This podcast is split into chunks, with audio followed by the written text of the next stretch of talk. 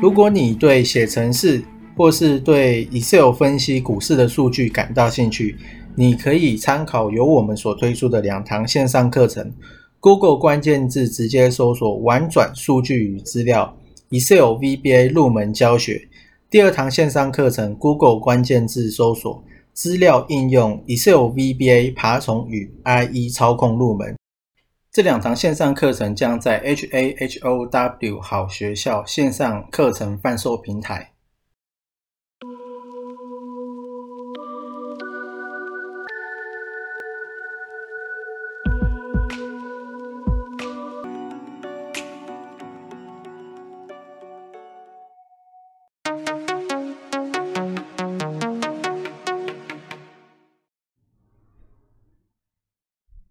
好，那今天呢是十月二十八号，星期三。那基本上今天的加权指数是跌了八十一点，好，那跌幅呢是零点六帕多，我不知道有没有记错，应该是这样子。那基本上今天是收在当日的相对的最低点啊，好，加权指数，所以说台积电也不会好到哪里去嘛。那台积电相对是比较抗跌。我跟加权指数比起来的话，因为台积电只收了三块钱，收跌了三块钱，就一点点了。那除了这个之外呢，其实这几天的 VIX 恐慌指数是大涨，已经涨到了三十七点多哦，反正就是三十七附近了。那其实三十七附近是对这个数字来讲是一个很高的数字了哦。之前呢，什么？中美贸易战也是差不多三十五左右而已，哦，所以说你到三十七是算蛮高的。那这个数字为什么会飙那么高？主要就是因为美国总统大选就快到了嘛，就是在下礼拜二，哦，十一月三号。所以在这个未爆弹还没有被揭开序幕之前。我觉得这几天应该就差不多都是这样子的走势了。那尤其是你如果看现在的全球期货的话，哦，那小道琼呢是一度逼近跌到了六百点哦。哦，我刚刚看是有稍微收敛了，收敛哦，跌到四百多点。哦，那现在呢好像又又往负六百多点的地方去靠近，所以说整个盘面就是这样子。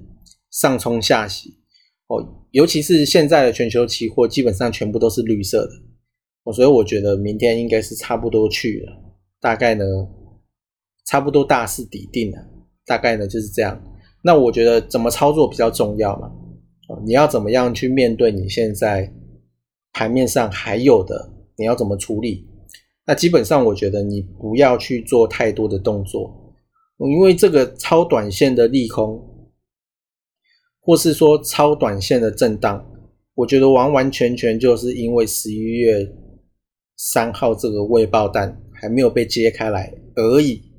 哦，所以我觉得不管怎么样，哦，你如果现在你如果亏太多的人了，我建议你干脆就一样就直接先走掉了。但你如果可能，也许你跟我一样，你手上还有一半的资金还在等着观望，可以打进去的话。我觉得另外一半其实你也不用太担心哦，不过你还是要看一下你买的是谁啊？哦，那我自己呢是有换了一批之后呢，我是换了台积电嘛。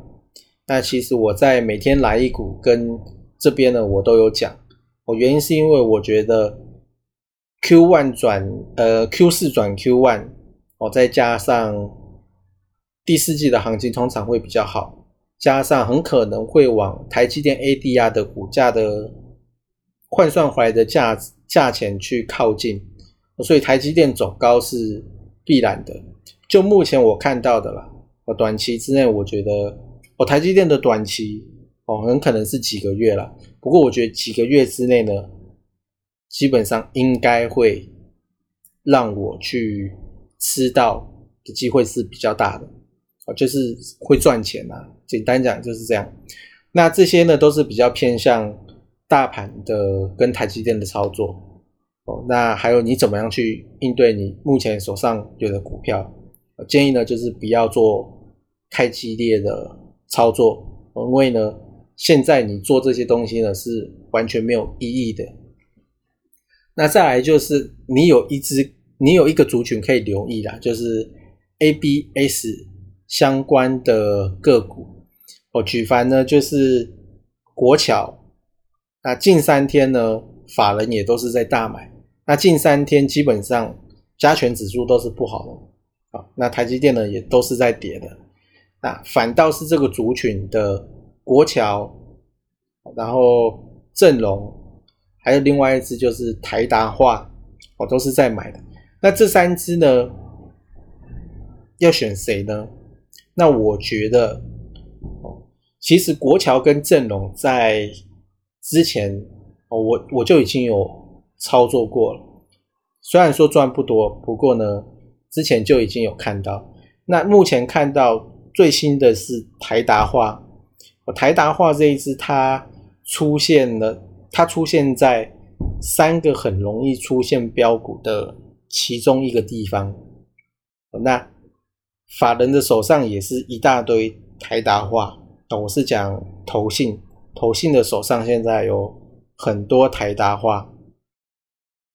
再来就是台达化这个月的成交量报了大概二三十年来的月成交量的爆大量，就底部爆大量。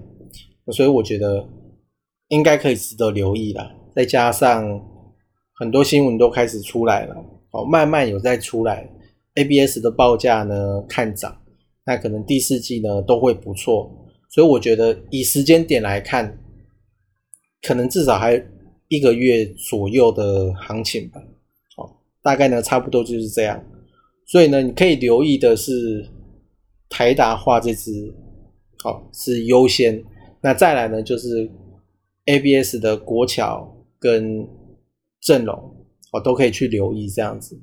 那基本上我觉得台积电你也可以留意啊，因为我觉得它后面走高是必然的，就几个月之内应该会往台积电 ADR 的股价的方向去靠近，大概呢是这样子。